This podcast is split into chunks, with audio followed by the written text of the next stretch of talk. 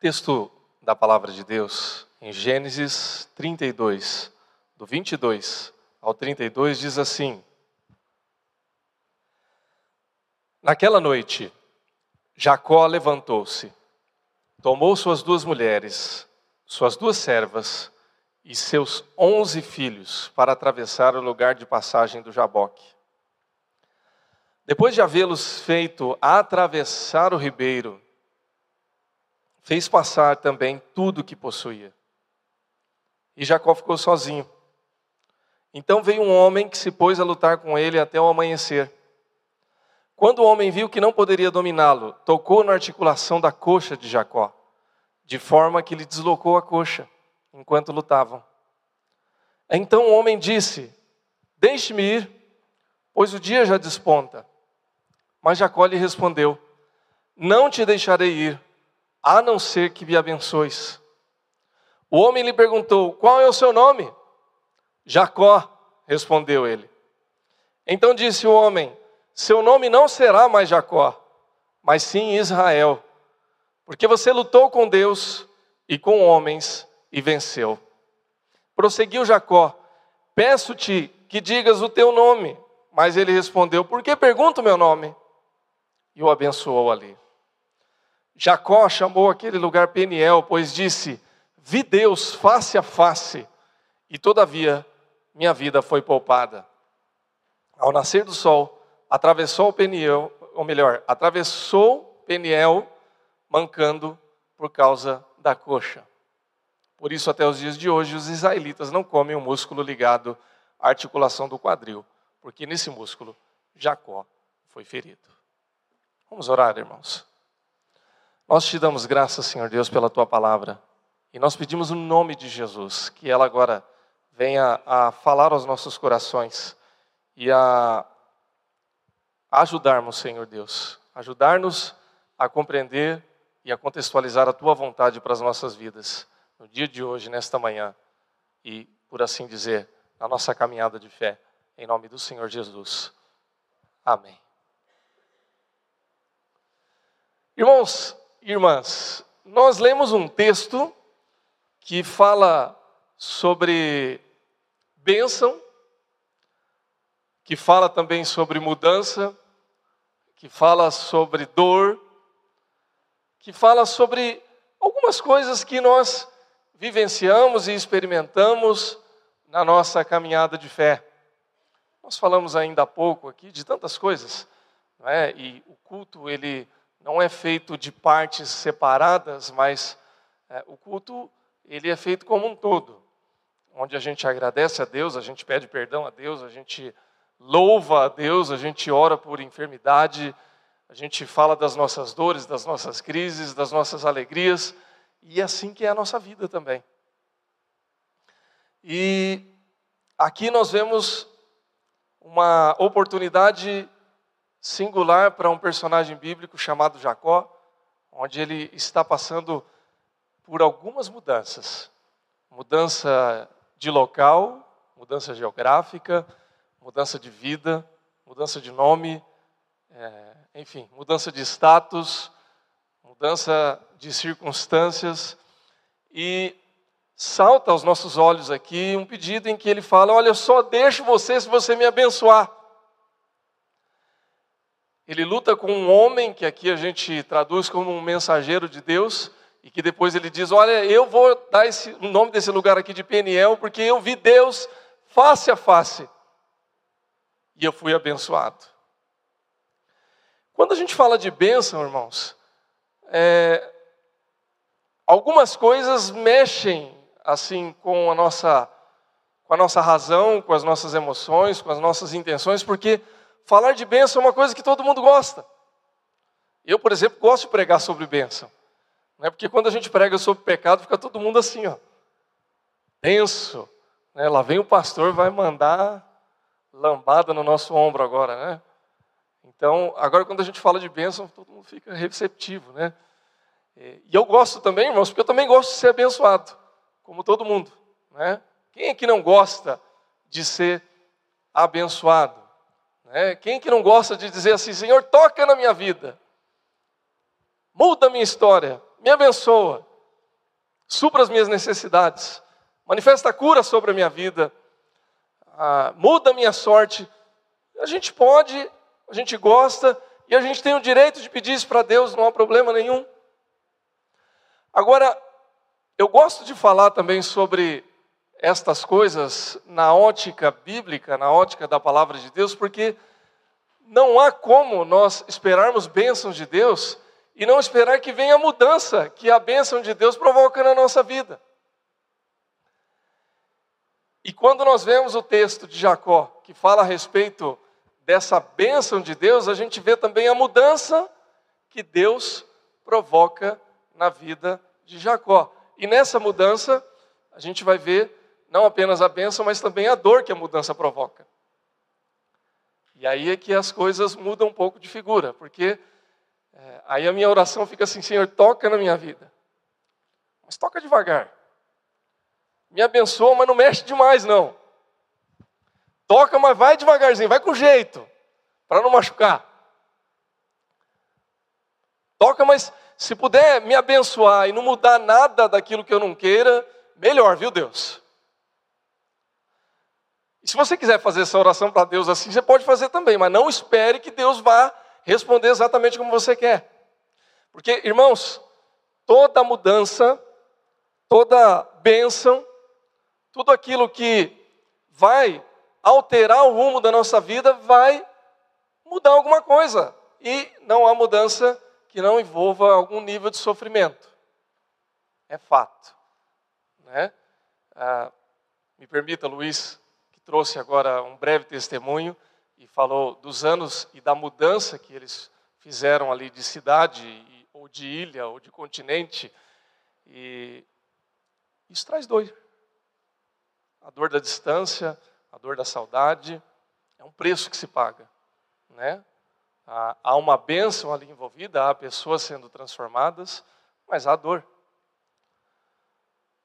E eu creio, irmãos e irmãs, que para cada bênção que a gente recebe, para cada ministração de Deus, para cada benfeitoria que Deus faz na nossa vida, ah, isso que ocorre por meio do Senhor, em certa medida, traz também alguma exigência, alguma necessidade, algum nível de mudança que nós precisamos experimentar também.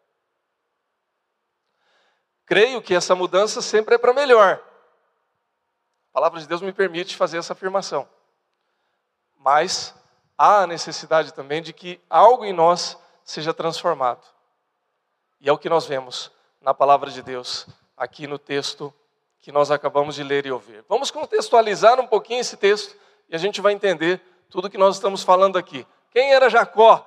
Nós lemos o texto em que o texto diz assim que ele se apresenta com os seus bens, com esposa, com filhos, com todas essas coisas, e o texto diz que ele manda passar tudo. Olha, passa todo mundo. O gado, os animais, as riquezas, os, os, os seus servos, suas esposas, no plural, sim, porque é, é como o texto está dizendo aqui. A gente sabe um pouquinho da história do Antigo Testamento e da dureza do coração do homem, né, que é, vivenciava esse tipo de situação dos filhos, os seus onze filhos aqui, então, ou seja, tudo que lhe pertencia vai primeiro. E depois, antes que ele passe, ele luta com um homem aqui, que nós já dissemos que representa um mensageiro de Deus, e só depois então ele é abençoado e passa. Mas como é que Jacó chegou nesse ponto? Parece o roteiro daqueles filmes que a gente assiste, em que o filme começa já num determinado momento da história do personagem principal, em que ele está numa grande enrascada, e aí para você entender por que é que ele chegou naquele momento, é que o filme vai se desenvolver, e depois no final volta ao momento em que ele vai ter que superar aquela grande enrascada. Que é que aconteceu com Jacó? Você já conhece essa história? Se você não conhece ainda, nós vamos recapitular brevemente. Jacó era filho de Isaac, e Isaac nós sabemos quem é, é o filho de Abraão, então, portanto, Jacó é neto de Abraão. é, é conhecido depois como o grande patriarca das doze tribos de Israel. E Jacó tem um irmão chamado Esaú. E Esaú, pelo nascimento, eles são gêmeos, embora não não são idênticos, né, provavelmente bivitelinos, se a gente entender assim, ok? Mas é, Esaú era forte, era peludo, era robusto, era caçador, era valente e era primogênito. Ou seja, era o primeiro filho, segundo a tradição do povo antigo, que receberia a bênção da primogenitura do pai. E Jacó era o segundo filho. Não era forte e valente como Esaú, mas era inteligente, era esperto, era, como a gente diz aí na, na gíria, né? Era ligeiro. E um bom cozinheiro também, né? Muito jeitoso com as coisas, né? Ele não era bruto como Esaú, mas era jeitoso, sabia fazer as coisas com jeitinho assim. Tudo que caía na mão dele, ele fazia muito bem. E ele está de olho na bênção do irmão, e o irmão está fazendo pouco caso da bênção. Resumo da história: ele seduz o irmão, ele engana seu pai, e ele consegue suplantar o seu irmão e receber a bênção da progenitura. Da primogenitura, perdão. E ele acaba roubando a bênção do seu irmão. Só que isso gera um problema muito grande, gera um constrangimento com o seu pai, gera um constrangimento com a sua mãe que o apoiou. Então nós estamos falando aqui de uma família disfuncional, né, cheia de problemas, e ele arruma um grande problema com o seu irmão que quer matar ele. E aí então ele tem que fugir. E ele foge com a roupa do corpo. E vai para a casa do seu tio, irmão da sua mãe, que depois acaba se tornando o seu sogro, chamado Labão. Irmãos, se a gente pensar em Jacó como uma pessoa é, esperta, maliciosa, trapaceadora, então ele foi fazer o seu mestrado e doutorado lá com Labão. Né? Ele fez a graduação em casa, depois ele vai fazer sua pós-graduação com Labão, porque Labão também era um sujeito desse tipo, que também gostava de enganar, que também gostava de passar a perna, e ali ele vai ser servo de Labão, porque ele se apaixona por uma das filhas de Labão. E por ela, ele se dispõe a trabalhar sete anos. O problema é que depois desses sete anos, em que ele trabalha e ele prospera, e como a gente diz, ele era um homem muito inteligente, muito jeitoso, e Deus, embora não tivesse aprovado a maneira como ele lidava com as coisas, mas Deus o amava também. Como nós vamos entender, irmãos, que às vezes a gente faz muita bobagem e Deus continua amando a gente. E Deus abençoou ele. E ele, por meio do seu trabalho, do seu esforço e da bênção de Deus, ele ajudou muito Labão. E Labão cresceu o olho e falou assim: Eu não posso perder esse cara aqui. E quando ele vai casar com a filha, que ele se apaixona com Raquel, Labão passa a perna nele e dá a Lia, a filha mais velha, em casamento. E ele diz assim: Olha, Aqui na nossa terra não é costume a gente dar a filha mais nova antes da mais velha. Então, se você quiser casar com a mais nova agora, você trabalha mais sete anos para mim. E aí então, ah, você pode ficar com ela. Então, depois de sete dias, ele casa com a outra filha, com a que ele queria casar, e fica mais sete anos casando, ah, trabalhando e labutando ali. Ao longo dos tempos, irmãos, ele passa 20 anos servindo, e aí então ele faz um acordo e diz assim: Olha, eu vou ficar apenas com os animais que tenham marcas, manchas, pintas, como o meu pagamento. E cada vez que os animais que ele supostamente teria como dele seriam os dele, Labão dá um jeito de tentar tirar ali do rebanho. Enfim, a história é longa, você pode ler depois, mas o resumo é: Labão puxa de um lado, Jacó puxa de outro. Labão tenta fazer as coisas de uma maneira para levar vantagem, e Jacó tenta de outra forma e por muitas vezes leva vantagem, de maneira que ele prospera, ele cresce até o ponto em que os filhos de Labão começam a olhar para Jacó e dizem assim: Olha, esse cara é indesejável, esse cara está roubando o nosso pai, esse cara está mais rico do que o nosso pai. Ele chegou aqui com a mão na frente, outra atrás, pegou duas das nossas irmãs, pegou boa parte da riqueza do nosso pai, e como é que fica? Até que chega o ponto que Labão diz assim: olha, é melhor você ir embora. Pega o que é seu, a gente divide as contas aqui e vá na paz. Irmãos, ele tem muitos problemas ao longo da sua vida.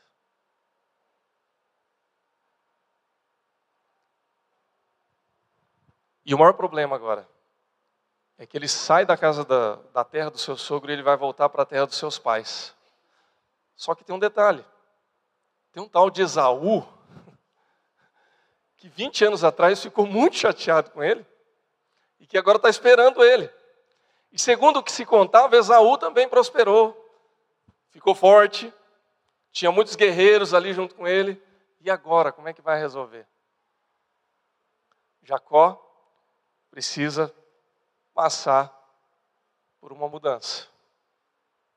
Ele vai voltar para sua casa, ele precisa da bênção de Deus, ele precisa do cuidado de Deus, ele precisa que Deus faça alguma coisa em favor dele. E ele vai ter que enfrentar essa mudança. Irmãos, todo esse resumo, né, a gente poderia contar aqui um pouco mais, com mais detalhes, mas você conhece essa história. E você tem acesso a essa história também por meio da palavra de Deus. Mas o que eu quero dizer com isso, para a gente continuar a nossa reflexão aqui, é que, em certa medida, irmãos e irmãs, todos nós temos um pouquinho de Jacó na nossa vida.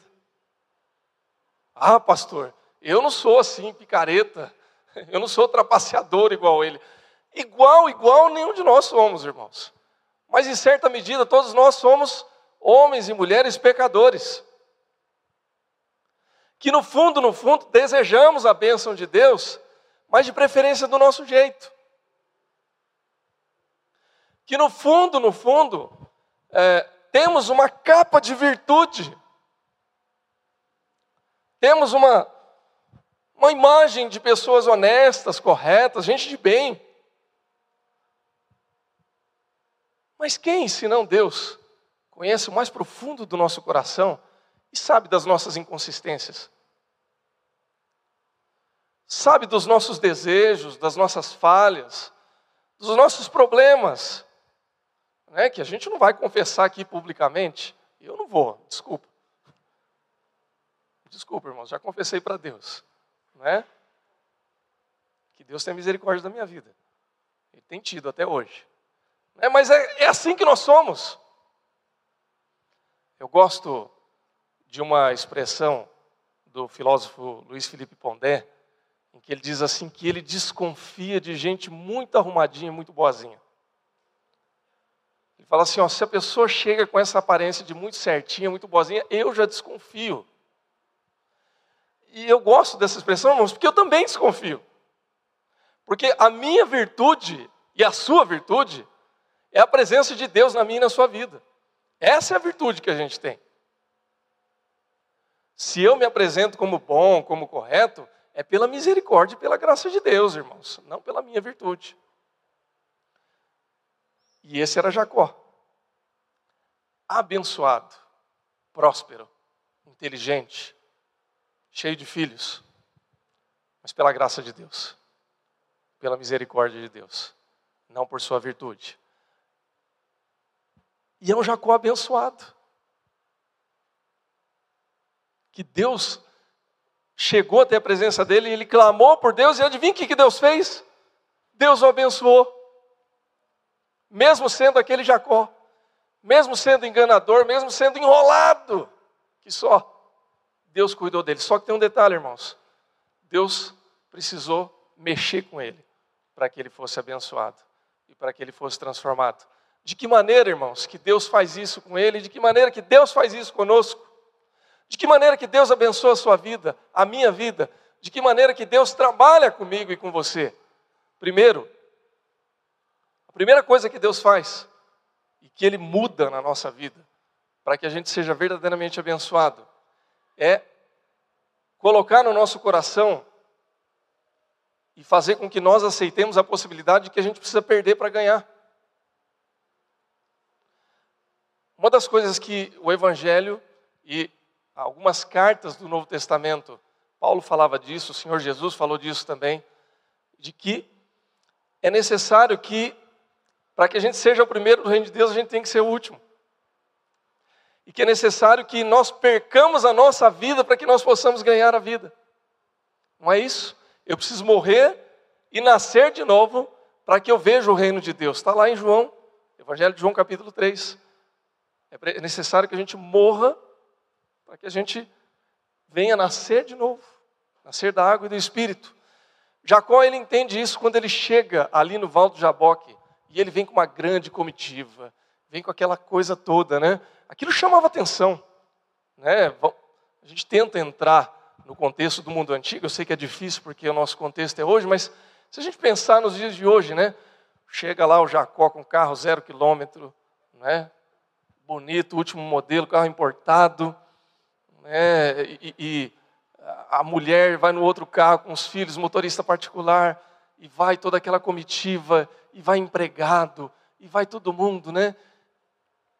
E aí ele olha para toda aquela riqueza que ele conquistou ao longo de 20 anos de trabalho duro. Quando ele está ali discutindo com Labão, e aí ele tem uma, uma DR, né? ele vai discutir relacionamento com Labão, e Labão fica bravo porque os ídolos da sua casa foram roubados, e quem roubou não foi Jacó, foi sua esposa, filha de Labão. Então ele vai lá revistar e vai olhar, e aí fala assim: Você está desconfiando de mim? Eu trabalhei 20 anos para você, você me passou para trás. No dia mais quente eu ia lá trabalhar, na madrugada mais fria eu ia trabalhar. Ou seja, ele abre o jogo e diz assim: Olha, eu trabalhei duro, eu envelheci, eu fiquei doente. Minha mão está cheia de calo. E quando a gente começa a pensar na nossa própria realidade nesse contexto, a gente começa a imaginar também, né? Olha, eu ralei para conquistar o que eu tenho. Eu sofri para ser quem eu sou. Eu fiz hora extra. Eu passei desaforo no serviço. Eu tive que passar fome para estudar. A gente tem tantas histórias assim, né? Eu tenho minha história, você tem a sua. E aí a gente começa a olhar ao longo da nossa vida tudo que a gente construiu, é, os nossos bens, o nosso status, aquilo que a gente é, e a gente começa a achar que tudo isso é o que tem importância na nossa vida. A mim, o que é importante na minha vida? É minha casa, é o meu carro, é o meu título de, de, de, de estudo, é o que eu sou advogado, porque eu sou médico, porque eu sou pastor, porque eu sou doutor, sei lá o quê. É, eu sou profissional da área, eu sou empresário. E a gente começa a achar que isso é mais importante, sendo que isso é parte da nossa vida, mas não é o mais importante. E Jacó, ele passou 20 anos da vida dele acumulando tudo aquilo que ele conseguiu, ele pensando, bom, eu roubei a primogenitura do meu irmão, a bênção, e por causa disso eu sou o que sou. E quando ele chega ali no Val de Jaboque, o que ele tem que fazer? Ele tem que passar tudo aquilo. E ele fica sozinho. E pensando na mentalidade de Jacó, aquilo pode ser até uma estratégia, né? O texto diz ali um pouco antes que ele divide em duas comitivas, passa uma para um lado, outra para o outro, na esperança de que, quem sabe, o seu irmão Esaú possa olhar ali uma comitiva, fica com uma parte, ele ainda consegue recuperar uma outra parte, ou então ele vai seduzindo o irmão dele, e quem sabe, pode ser que o irmão dele poupe ele. Mas pode ser que ele perca tudo aquilo. E se ele perder tudo aquilo, a única coisa que sobra é ele, ele tem que fugir. Se ele conseguir fugir. O fato, irmãos, é que Jacó chega num momento da vida dele que ele sabe que ele está na iminência e na possibilidade de perder tudo o que ele conquistou ao longo daqueles 20 anos. E se for assim, e daí? Há certas situações, momentos e circunstâncias da nossa vida, irmãos, que a gente precisa avaliar um pouco as coisas. Jacó precisava se reconciliar primeiramente com Deus para que depois ele pudesse se reconciliar com o seu irmão e pudesse dar sequência na sua vida. Por isso ele luta com Deus ali. Deus tem nos abençoado, irmãos. Você crê nisso? Se você tem alguma coisa na sua vida hoje, se você é alguma coisa na sua vida hoje, agradeça a Deus. Não é pecado você ter o que você tem. Não é pecado ser quem você é. Não está errado você se orgulhar daquilo que Deus te fez ser. Glória a Deus, mas atribua isso a Ele. Se eu moro num lugar onde eu moro hoje, glória a Deus. Deus me deu isso. Se eu sou alguma coisa na sociedade hoje, grande coisa, né? Mas se eu sou alguma coisa, louvado seja Deus por isso. Agora, não é isso que nos define diante de Deus. Porque isso tudo pode passar amanhã. Eu moro aqui hoje no Ipiranga, amanhã sabe lá Deus onde eu vou morar. E se eu perder? Deus muda por causa disso? Deus deixa de me amar por causa disso? E eu vou deixar de amar a Deus por causa disso? Então, há uma questão que a gente precisa, às vezes, colocar em perspectiva. A gente sabe que Jacó não perdeu essas coisas. Nós conhecemos a história bíblica. Mas ele estava na iminência de perder. E poderia ter acontecido isso. O apóstolo Paulo, ele fala algumas coisas muito interessantes com relação a essas coisas, porque chega um momento da vida dele em que ele diz assim: Olha, em Cristo eu já aprendi a viver todas as situações. Aprendi a viver na fartura, na prosperidade, aprendi a viver também com frio, com fome. Aprendi a ser celebrado e aprendi a apanhar por Cristo fui espancado. E mesmo assim, é, ele é feliz, porque em todas essas coisas, ele vive nas mãos do Senhor Jesus.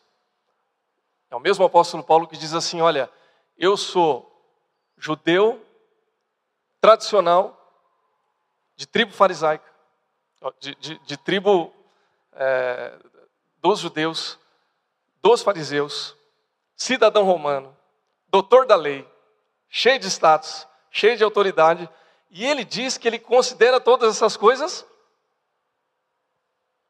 Posso usar a palavra bíblica, né? Não é palavrão, né? Está escrito na Bíblia, diz que é esterco. Aí você pode usar uma outra palavra que você quiser aí na sua mente. Né? Por quê? Porque ele considera que essas coisas não são você não precisa usar a mesma palavra que o apóstolo Paulo usou, mas entenda que essas coisas não são mais importantes do que a tua vida e o teu relacionamento com Deus. E quando eu quero ser abençoado e quando eu entendo que Deus pode me abençoar, eu preciso colocar isso em perspectiva, que eu só vou ser verdadeiramente abençoado por Deus quando eu entender a possibilidade de que todas as outras coisas não são mais relevantes do que o meu relacionamento com Deus. E que quando eu entendo isso, eu sou verdadeiramente abençoado. Eu já tenho sido, você também. Mas e se amanhã eu não tiver todas essas coisas, eu continuo amando a Deus? Se amanhã não, não for mais quem eu sou hoje, não tiver mais a relevância que supostamente eu tenho hoje, eu vou continuar atribuindo a Deus todas as minhas bênçãos ou não? Essa é a primeira mudança, né? O Senhor Jesus, repito, ele diz que é necessário morrer para nascer de novo. Não é que essas coisas morram no nosso coração para que a gente nasça novamente. Segundo lugar, irmãos, é necessário que a gente aceite o toque de Deus e até a mesma dor da mudança. O texto diz que Jacó ele luta com aquele homem, com aquele mensageiro até o amanhecer. Jacó era duro na queda, viu, irmãos? Ele não era forte como Isaú, mas ele era teimoso que só. Então, o texto não diz que ele está batendo no mensageiro de Deus. Até porque a hora que o, o mensageiro ali cansou da briga, ah, deixa eu resolver logo essa briga aqui. Né, mas mostra que ele é insistente, que ele é teimoso. Que ele não larga a mão. Então ele luta a madrugada toda e ele fica ali tentando, tentando, tentando. Olha, eu só saio daqui a hora que tiver a tua bênção. Não vou deixar de lutar. E aí então o mensageiro fala assim: tá bom. Toca no quadril dele, desloca a sua coxa. Fala: bom, você é um campeão, você lutou bravamente. Agora você vai ser abençoado. Agora, irmãos, vamos tentar entender um pouquinho o contexto aqui. Se ele manda toda a comitiva dele na frente, e diz o texto depois que 400 homens de Isaú estão chegando para ir de encontro a ele. Você já viram aqueles seriados medievais que passam na Netflix e em outros canais aí? Imagina a cena: espada para lá, escudo para cá, facão para lá. Aí chega o Jacó para lutar assim, ó. coxo. Dá para lutar, irmãos? Ficou mais difícil, né? Dói? Com certeza, senão ele não manca. Que bênção que é essa que Deus está dando para ele? Se, eu, se, fosse na cabeça de Jacó, ele fala assim: Deus, coloque em mim músculos fortes, armadura grande e uma espada que chega até o outro lado para poder acertar de longe, né? A bênção que Deus dá para ele é um, um quadril machucado. Sabe por quê, irmãos? Porque enquanto Jacó está lutando fisicamente com o homem, ele está lutando com as suas forças, sua inteligência, com a sua capacidade, com o seu argumento, com a, a sua velocidade, seja lá o que for, né? com as suas estratégias.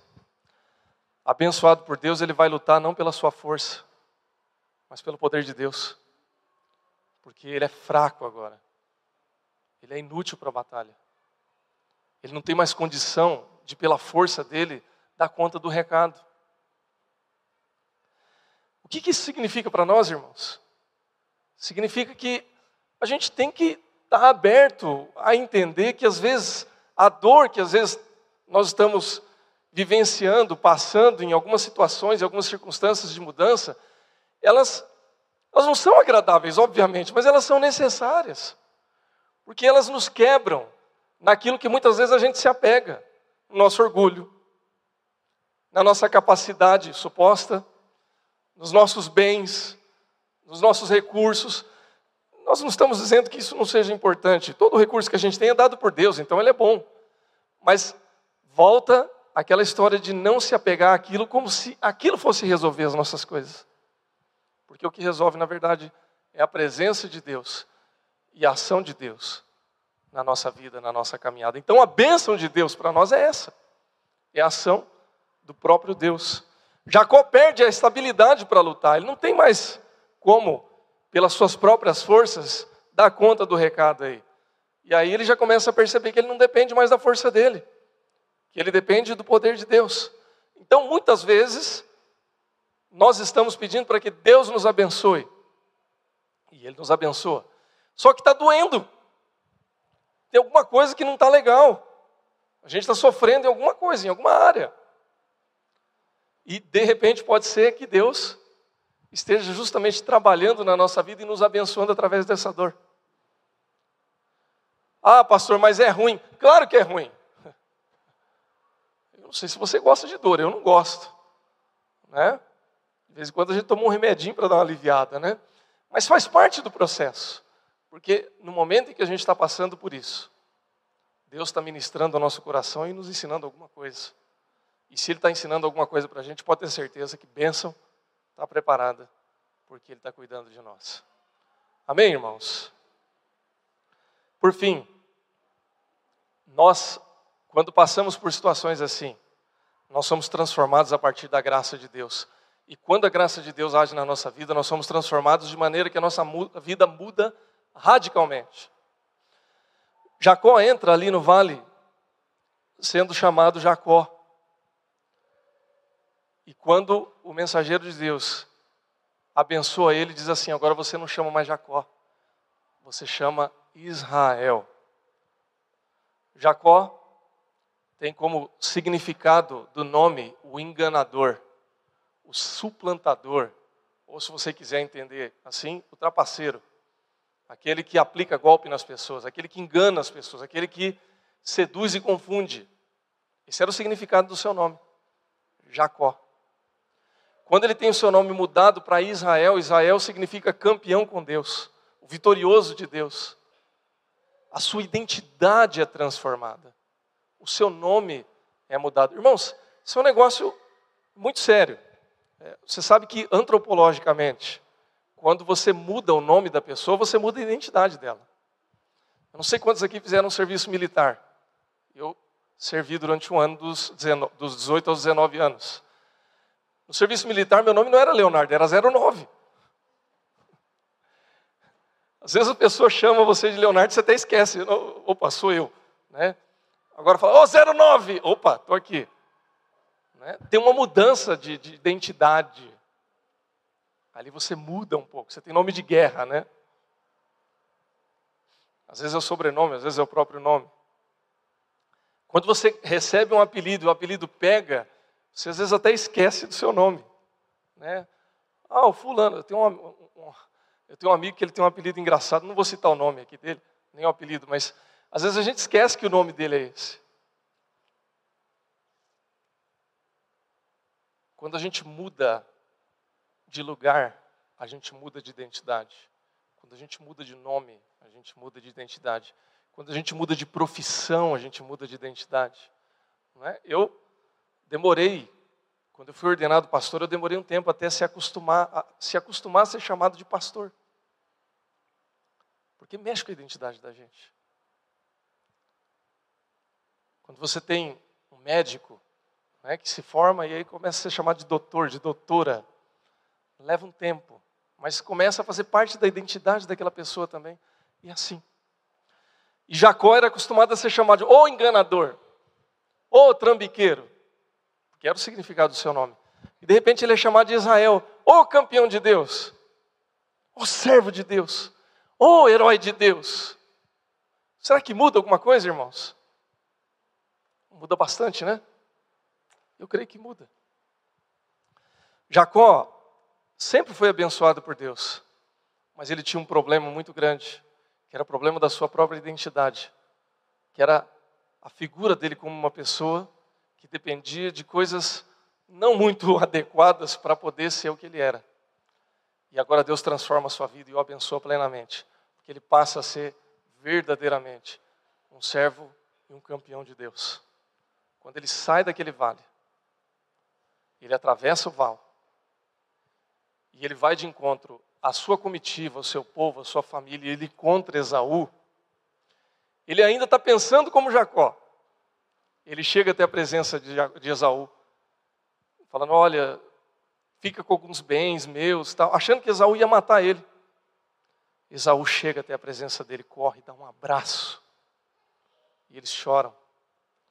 E ali Deus abençoa ele, restaura a vida dele, e ali eles encontram o perdão e a paz que eles precisavam. Eu não vejo bênção maior do que essa, né, do que Deus restaurar uma vida e uma família. E essa é a bênção que Deus tem para nós, irmãos. Você quer ser abençoado por Deus, meu irmão, minha irmã? Amém? Então esteja aberto para a mudança. Entenda que a dor pode ser um processo nessa mudança, mas que a bênção de Deus, ela tem como propósito e direção transformar a sua vida, mudar a sua história, transformar a sua realidade. Se for necessário mudar sua identidade também, que seja. Que ele mude a identidade sua, da sua família, da sua casa, da sua vida, mas que seja a mudança que Deus provoque em mim e em você. Coloque-se em pé. Eu quero orar pela sua vida, em nome de Jesus.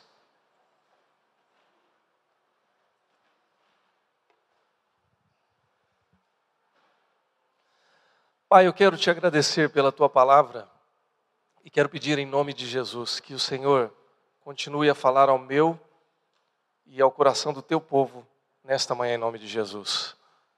Que a tua graça possa ser derramada sobre nós e que nós possamos, ó Pai, entender que o Senhor nos ama e tem cuidado de nós em todas as circunstâncias, desde as melhores até as piores circunstâncias ao nosso ver, à nossa ótica. Pedimos ao Pai que o Senhor transforme a nossa vida continuamente, dia após dia, e que nós possamos ser direcionados e levados ao centro da Tua vontade, Pai. Se por acaso, ó Pai, se porventura haja pessoas aqui nessa manhã que está passando pelo processo de dor, de sofrimento, de mudanças, Pai, que o Senhor sustente-as com a tua graça e mostra, Senhor Deus, o propósito e o caminho para a mudança.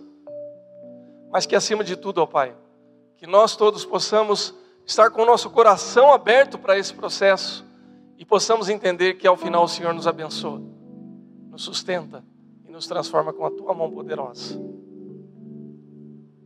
Derrama sobre nós, Senhor Deus, o teu bálsamo. Derrama sobre nós a tua bênção. Direciona a nossa vida nos sustenta com a tua graça e com o teu amor.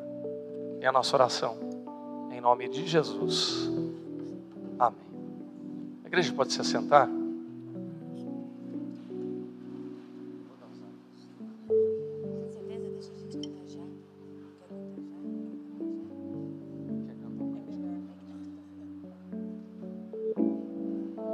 Vamos cantar ao Senhor ainda, irmãos, em nome de Jesus. Coloque seu coração na presença do Senhor. Deixe que Ele ministre ainda, pela sua graça pelo seu poder, em nome de Jesus.